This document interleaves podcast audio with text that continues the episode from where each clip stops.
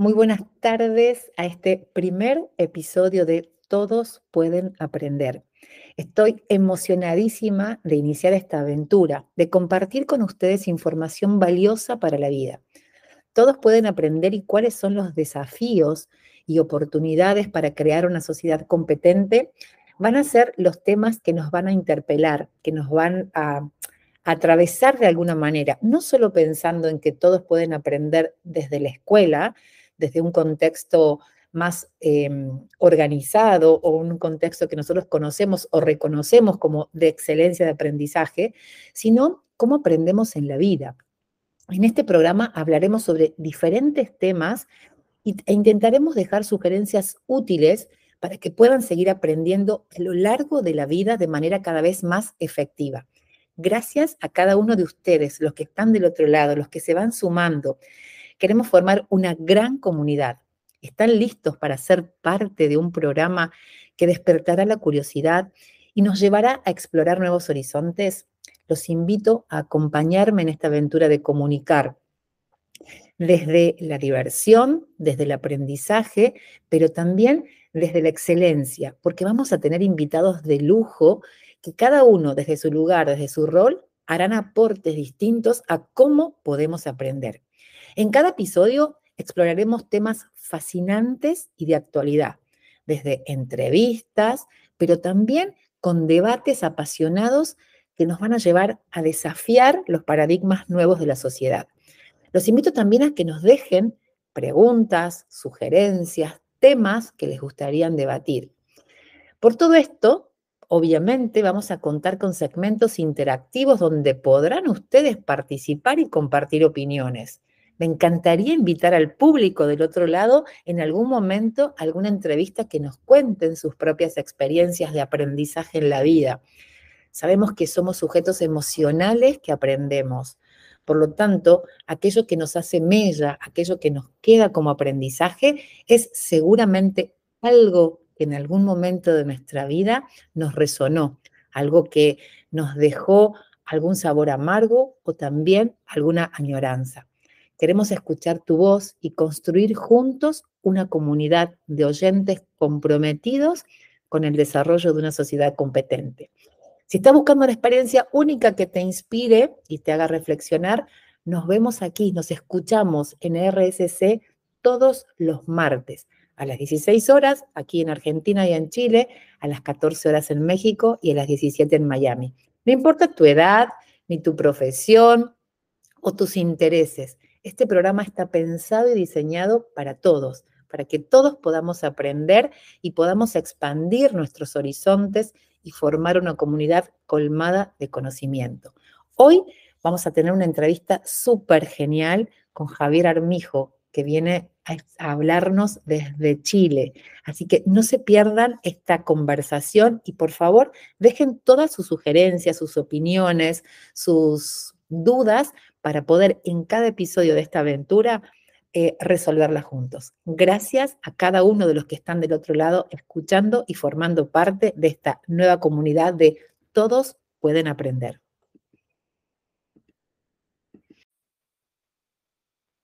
Muy buenas tardes a este primer programa de Todos pueden aprender. Hoy con un invitado de lujo que lo vamos a tener en varios programas. Así que les presento y ya mismo le paso el micrófono para que él nos cuente qué hace a Javier Armijo. Les cuento que Javier está del otro lado de la cordillera, está en Chile, se dedica a el asesoramiento para la calidad educativa de escuelas en Latinoamérica. ¡Wow! ¡Qué rol, Javier! Bienvenido a este super programa. Muchas gracias, Elena. ¿Cómo estás? Muy bien, el placer de tenerte aquí en este primer programa. Estamos abriendo esta puerta hacia el mundo. Te cuento que no solamente nos van a escuchar en Argentina, en Chile, sino también en Miami, en México y tengo unos súper invitados de Guatemala que ya te iré contando. Perfecto. Entonces comencemos con toda la buena vibra, Elena, este primer programa. Gracias, gracias. Primero te quiero preguntar para las personas que no conocen el mundo de la educación. Bueno, primero yo ya anticipé que este programa no solamente hablamos de educación entendida o aprendizaje entendido en el entorno de las escuelas, ¿no? Estamos hablando del aprendizaje para la vida. Y hay muchas cosas del aprendizaje para la vida que suceden puertas afuera de la escuela. Pero ahora quiero preguntarte, ¿qué significa ser una persona que asesora en la calidad o en la innovación educativa? ¿Qué entendemos por eso? Mira, es una pregunta bien compleja y que yo creo que se va construyendo eh, en la medida también que avanza el tiempo. Yo creo que es una definición que está en constante revisión, que, mira mucho al, pasado, ¿no es cierto? Y, mira también al futuro. Y en esa mirada, eh, como profesor, eh, comenzó una duda de, bueno, ¿qué es finalmente ser bueno, un, buen profesor? ¿Y qué es finalmente también ser un buen colegio? Qué pregunta, eh, ¿no? Y justamente en esa... Para, perdón que te interrumpa, pero esa pregunta, ¿solo las hacen los profesionales que están dentro de educación o también podemos involucrarnos ahí como papás? ¿Qué es la calidad educativa? Bueno, eh, yo creo que hoy día estamos todos llamados. todas las personas están constantemente aprendiendo. Eh, y de una u otra forma nos hacemos parte, ¿no? Desde quizás los que están de cara a los estudiantes, como son los profesores, pero también todos los que están tras los estudiantes, ¿no? Desde el que te recibe en la puerta, desde la secretaria, todos estamos educando en la sociedad y ese es justamente el llamado, cómo hacemos un proceso de calidad de mejora continua. Exacto. ¿Y cuál es la propuesta? A ver, ¿cuál sería ¿Qué te parece? Hoy nosotros hablábamos antes del programa, ¿cuáles son los desafíos a los que se encuentran las familias al momento de encontrar esta calidad educativa, ¿no? ¿Por dónde tenemos que ir como papás? Sobre todo, pensemos en esos papás jóvenes que tienen su primera experiencia en la búsqueda del lugar no solamente en el que sus hijos van a aprender, sino en el que depositamos la absoluta confianza. Tengamos en cuenta que muchos de los niños transitan varias horas, quizás las horas de mayor em, eh, curiosidad o de mayor dinamismo dentro de una escuela, en el que confiamos no solamente el aprendizaje, sino todo lo que, ese tesoro que dejamos nosotros en manos de que al principio son extraños, ¿no?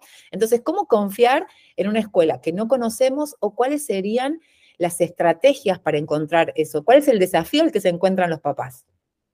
Mira, un poco para responder tu pregunta, me gustaría compartir una historia. Como profesor de historia y geografía, me gustan mucho las historias porque ayudan a, comprender fenómenos complejos. Eh, y no hace mucho tiempo tuvimos que escoger el colegio de mi hija, eh, que ya pasa del jardín, ¿no es cierto? El jardín de, niños a, colegio. Y aquí en Chile, si no entras de, de poca edad, ya después cuesta mucho entrar a ciertos colegios que tienen mayor prestigio. Y desde esa perspectiva eh, sucede que eh, como asesor también de colegio, eh, uno ve como tras bambalinas, ¿no? Entonces era mucho más difícil también escoger un colegio. Sí. Y hicimos, la verdad, que, que, un juego que tenía que ver con colocarle un nombre e íbamos haciendo un dibujo en base a cada experiencia con mi hija. La llevamos finalmente a tres colegios que nos parecían buena opción la mamá de, Dominga. Y eh, finalmente lo que fue marcando la diferencia eh, fue un conjunto de cosas. Dentro de ella, eh, la investigación de los colegios. Esa investigación obviamente la realizan los papás previamente. Exacto. Esa investigación la realizamos nosotros pensando lo mejor para ella, ¿no es cierto? Pero yo te diría que lo que más pesó al momento de la decisión eh, fue también escucharla. Eh, porque también, sí, eh, porque justamente desde el juego uno puede conectar justamente con los hijos y en ese juego íbamos haciendo dibujos de la experiencia. Y finalmente coincidió de buena, de buena forma que la mejor experiencia in situ, ¿no es cierto?, fue con las personas que nos recibieron, que desde que nos saludaron hasta que vimos cómo jugaban, cómo evaluaban, eh, la cantidad de profesionales también que estaban dentro de este proceso, eh, y coincidió eh, la visión de nuestra hija con la con la de los padres, ¿no? Y yo creo que, pese a toda la investigación, que fue bastante, yo te diría que la experiencia in situ fue el, elemento gravitante para decir, aquí va a pasar mucho tiempo de su vida nuestra hija y, tiene que ser la mejor experiencia. Y cómo nos sentimos nosotros y cómo se sintió ella, yo creo que fue el elemento más de peso. Entonces, eh, como, primer, como primer punto, creo que la calidez y el bienestar emocional es lo que, lo que primó, podemos decir.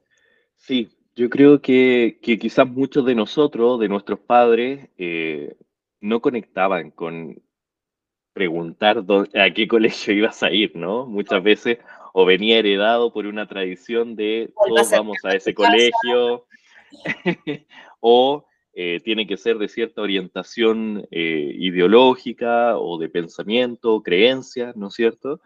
Y desde esa perspectiva, eh, yo creo que hoy día estamos transitando también a un reconocimiento de, las emociones, no solamente de los padres, sino que hoy día también en esa relación con nuestro hijo y cómo eso marca una decisión gravitante al momento de, tomar la decisión del colegio, ¿no?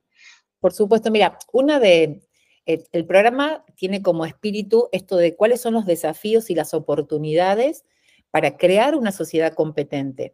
Y creo que en nuestra experiencia, que, yo también transito muchas escuelas en, Latinoamérica, muchas familias, eh, creo que el mayor desafío son estas habilidades prosociales, ¿no? Esta necesidad de la competencia que la escuela, si bien hay cuestiones que uno trae de casa, porque estos primeros años de, aprendizaje los tenemos en casa.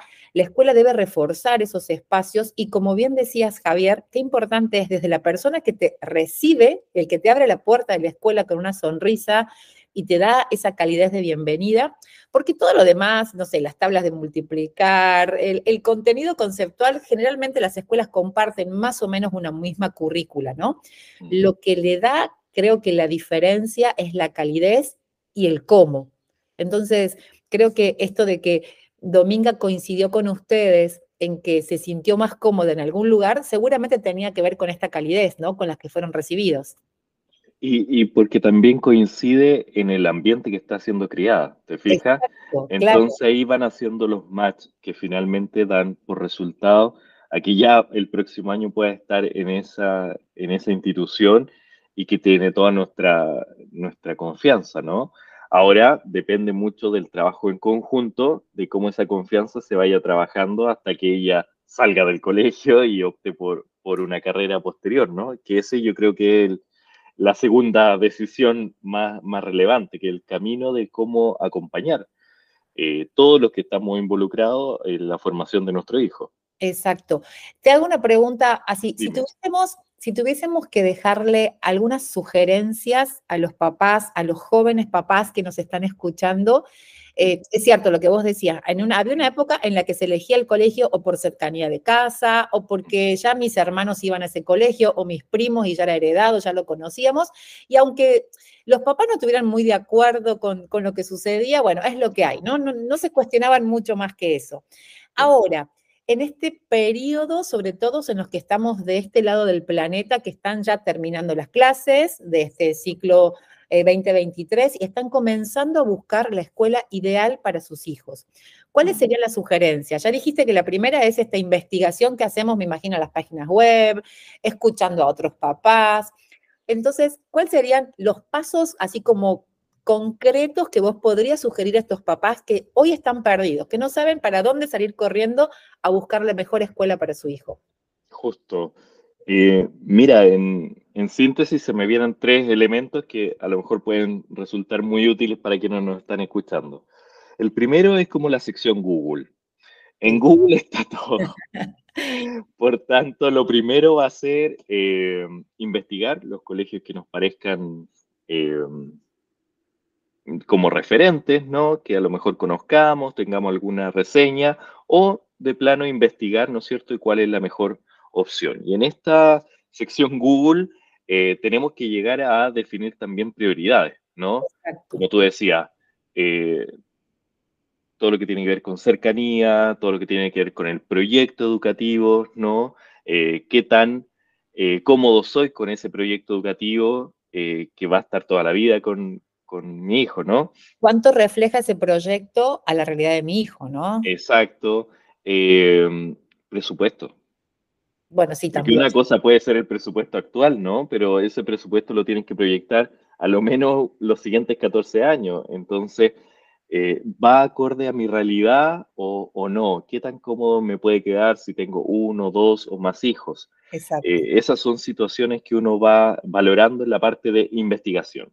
Exacto. Y ahí la idea es priorizar con, obviamente, los adultos responsables de- del cuidado de los hijos, eh, cuáles son las prioridades, qué va a pesar más al momento de investigar.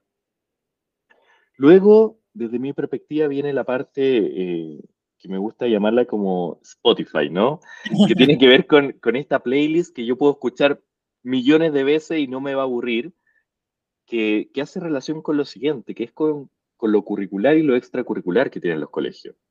Eh, si me gusta que estén hablando eh, los padres de familia, las reuniones, que organicen eventos, eh, si no me gusta, todas esas cosas uno tiene que irlas valorando. ¿Sería como el ambiente Entonces- social del colegio? Justamente es cómo la comunidad se dinamiza, ¿no? Y si en esa dinámica, ¿cómo me siento yo también? Porque una Claro. cosa es decir, esta siento que es la mejor opción, pero también como familia, ¿cómo nos sentimos? Eh, y ahí, como les decía, es como esta playlist, ¿no? Que yo podría escuchar sí. y no me voy a aburrir, porque si Claro, no es Claro, porque de pronto lata, tienes hijo- 12, 14 años más y Claro, de pronto elijo un colegio orientado al, al deporte y mi familia es totalmente ajena. Entonces, Claro. tengo que- claro, tengo que pensar que los fines de semana me tengo que encontrar en eventos deportivos a los que no comulgo. Entonces, claro, sí, la playlist me pareció una muy buena idea. Listo. Google Playlist y la tercera, Exacto. Y la tercera, para un poco ir en, en esta tendencia, ¿no es cierto? Día mucho más, más online, yo creo que tiene que ver también con, eh, con esta experiencia que te hace vivir, ¿no? Y esta experiencia eh, que mezcle tanto lo digital como lo presencial. ¿En qué sentido? Eh, por una parte, la comunicación. sí, Porque en esta experiencia, que es el tercer elemento y para mí el más gravitante, tiene que ver a esta teoría, esto que investigué, esto que me gusta escuchar, me sí, gusta vivir. eh, ¿Qué tanto funciona en este colegio? Eh, que muchas veces son equipos directivos de turno, Ujú, eh, que muchas veces hay mucha rotativa docente que no te permite este, este elemento de continuidad tal cual. entonces, ahí está, yo, yo les diría, el tercer elemento, que tiene que ver con, con la experiencia. Y esta experiencia puede ser que, que, claro, en cualquier momento tú puedas hacer una pausa y decir, a ver, estoy disfrutando esto, estoy disfrutando esta celebración de los bailes de final de año, de fiestas patrias, eh, no sé, las reuniones de familia que tengo con, con mi hijo, las conversaciones que tengo con, con los profesores, eh, me hace sentido con todo lo que investigué, con todo lo que fui abordando. Yo te diría que esos son los tres elementos claves eh, que tienen que ver con, con, la elección de un colegio, es la coherencia. Creo que en el, en el último punto, en este de que si te hace sentido, creo que va a ir muy de la mano también con lo que los papás puedan observar de la devolución que traigan sus hijos, ¿no? Cómo los, Mm. los ven regresar a casa, con el entusiasmo que regresan, con las ganas de, de retomar. Yo siempre digo que las escuelas tienen que recuperar las ganas de aprender, ¿no? Que los chicos siempre tengan ganas de regresar porque al día Mm. siguiente les espera algo maravilloso. Y creo que Mm. ese es el mejor radar que podemos tener, el entusiasmo con el que veamos regresar a nuestros hijos a casa y con las ganas que se levanten al día siguiente para, para la escuela. Me pareció unos super tips, me encantan, esto de Google, Spotify y el tercero era esta referencia de cómo captamos y que esto se sostenga en el tiempo. Me Claro. encanta.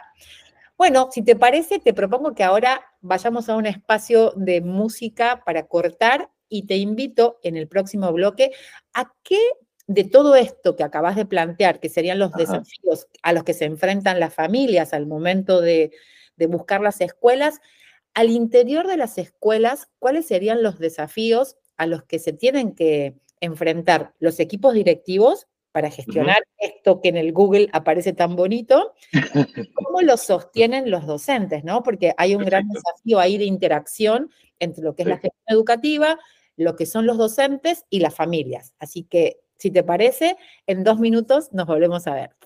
Perfecto.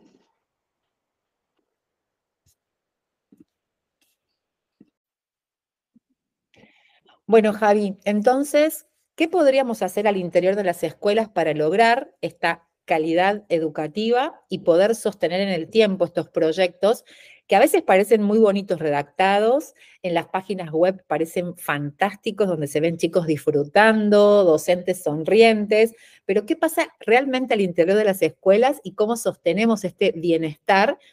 O sea, no dejamos de lado claramente, acá quiero hacer una, un paréntesis, nadie deja de lado la importancia curricular, los contenidos y el aprendizaje en sí mismo, ¿no? Sino que estamos dando también una preponderancia y una prioridad al bienestar. El aprendizaje no tiene que ser con sangre, sudor y lágrima, sino que tiene que ser un aprendizaje amigable, un aprendizaje en el que contenga las particularidades de cada uno de los chicos y cómo podemos hacer para que esto realmente se sostenga en el tiempo. Eh, bueno, responder a esta pregunta, yo creo que. Nos va a llevar varios Es, es como el santo grial, ¿no? Es no, como esa película de Indiana Jones de, ir buscando. la idea es que, como, como te presenté al principio, que no, esta no va a ser la única entrevista, sino que nos vamos a ir viendo y, encontrando en estas, en estas charlas durante varios episodios. Pero la idea es hoy dejar como algunas puntas del ovillo para ir después juntos, eh, dando más, más, este, explayándonos más. Pero si hoy pudiéramos hacer un resumen de cuáles serían los objetivos o cuáles serían las prioridades que tiene que tener una escuela para que esto que hemos googleado, que esto que tenemos en el, en el Spotify, como bien lo definiste recién, se sostenga.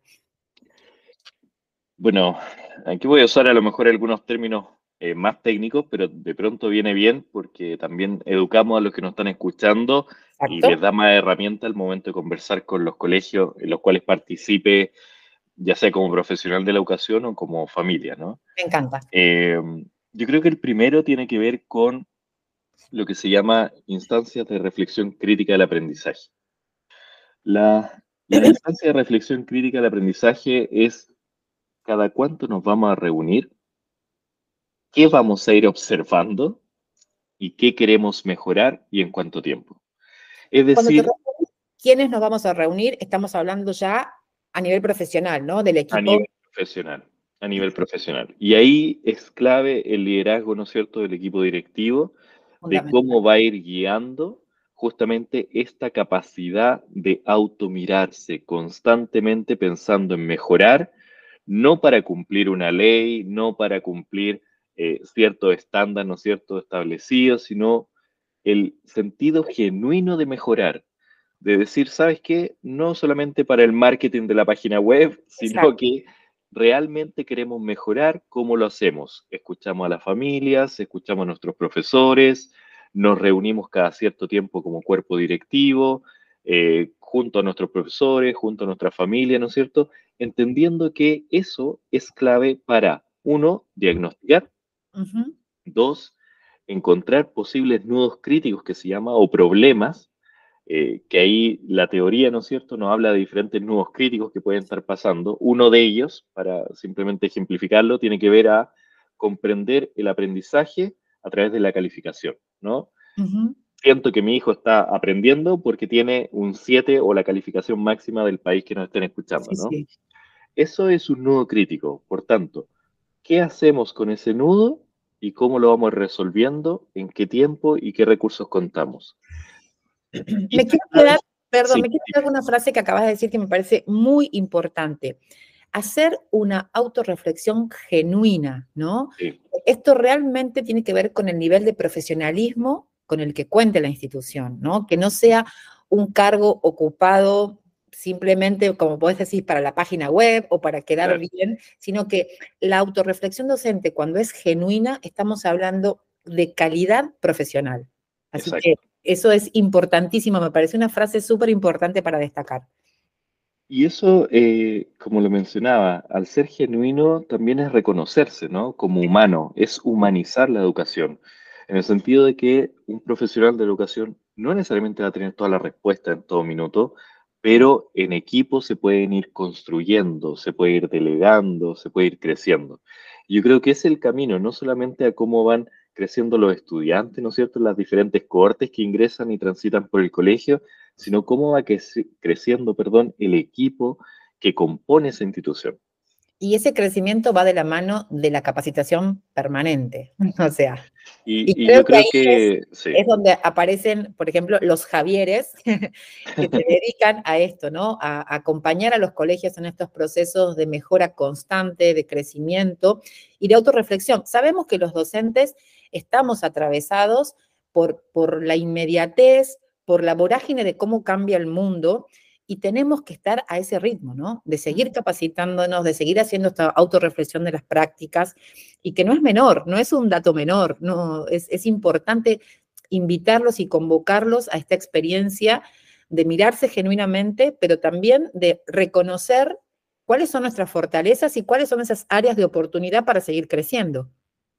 Y justamente te lo ejemplifico con, con una analogía que es muy cotidiana, ¿no? Eh, que pueden ser dos. Una que tiene que ver a, que uno no necesariamente le gusta a quien ve del otro la cara del espejo, ¿no?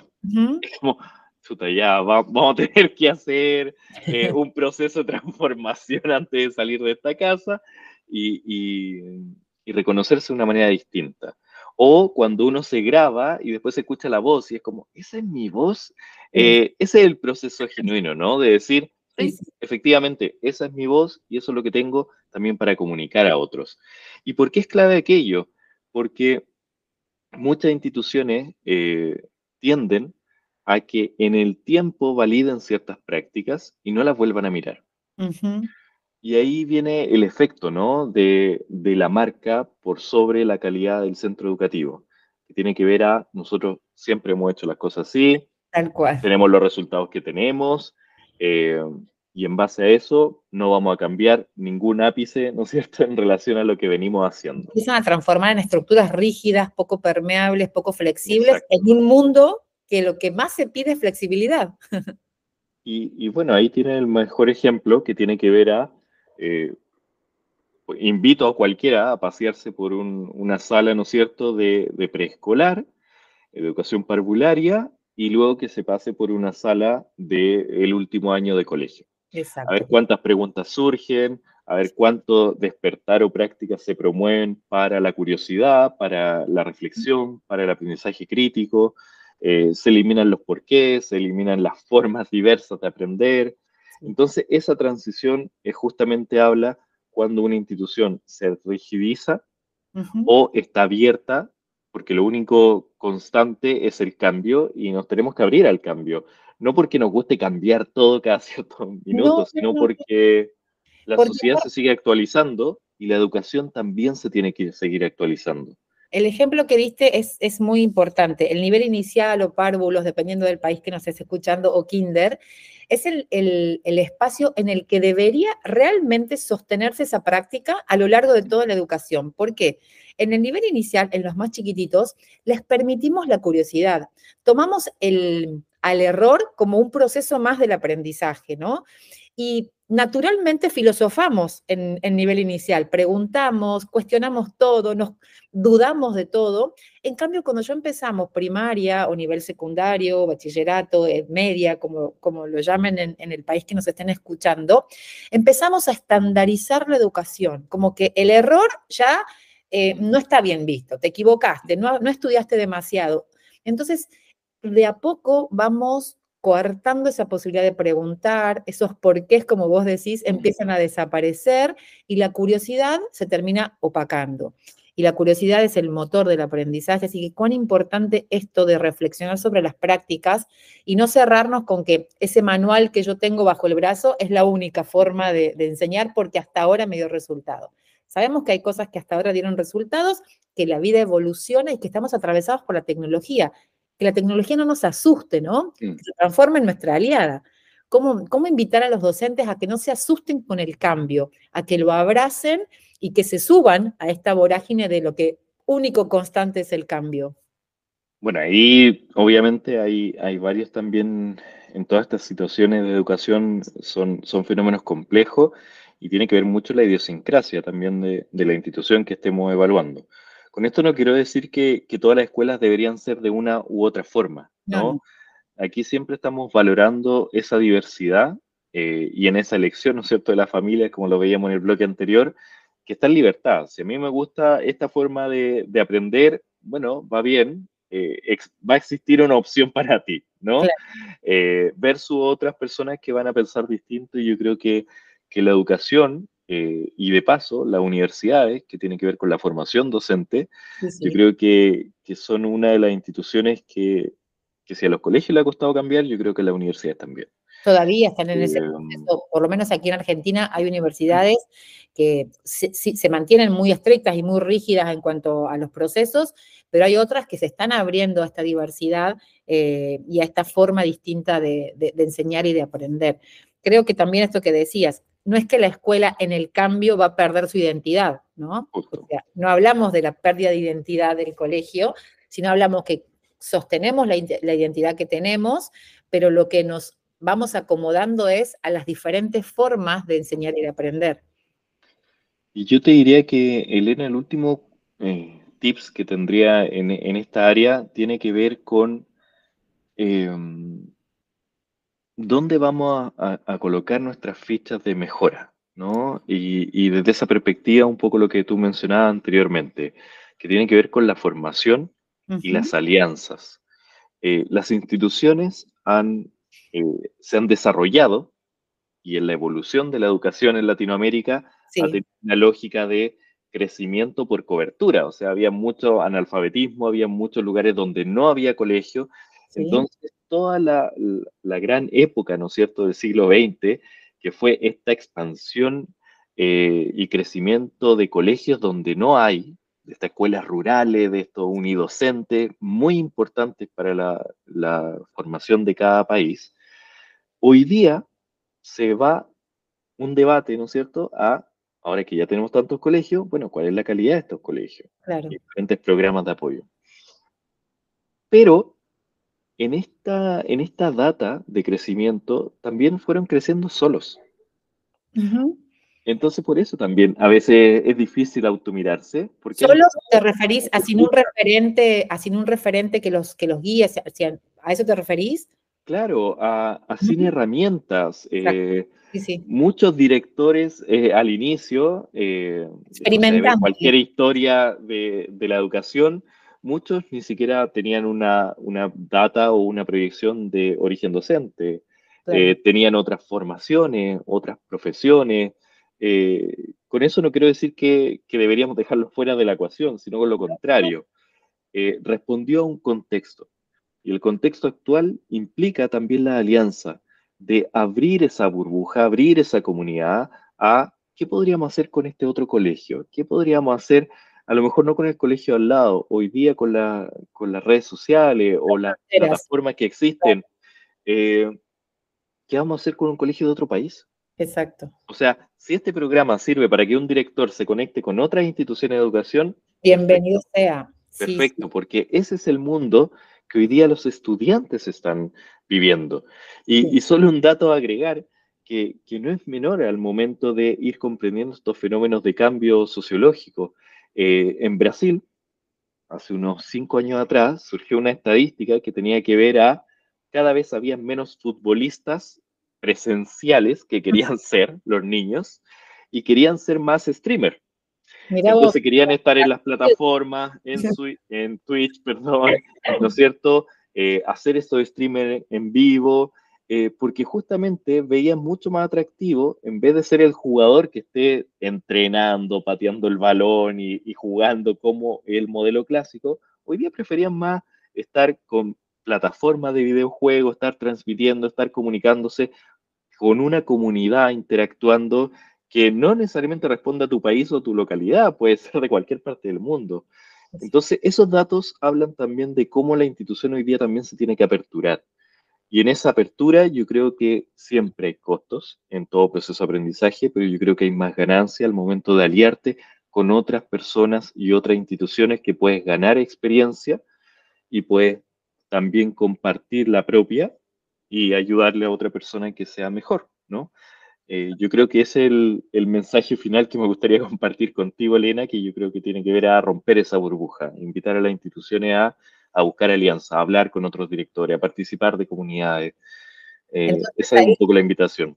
Ahí radica, digamos, eh, claramente la responsabilidad de la gestión educativa de cada institución en formar parte de estos desafíos y oportunidades para crear una sociedad competente, ¿no?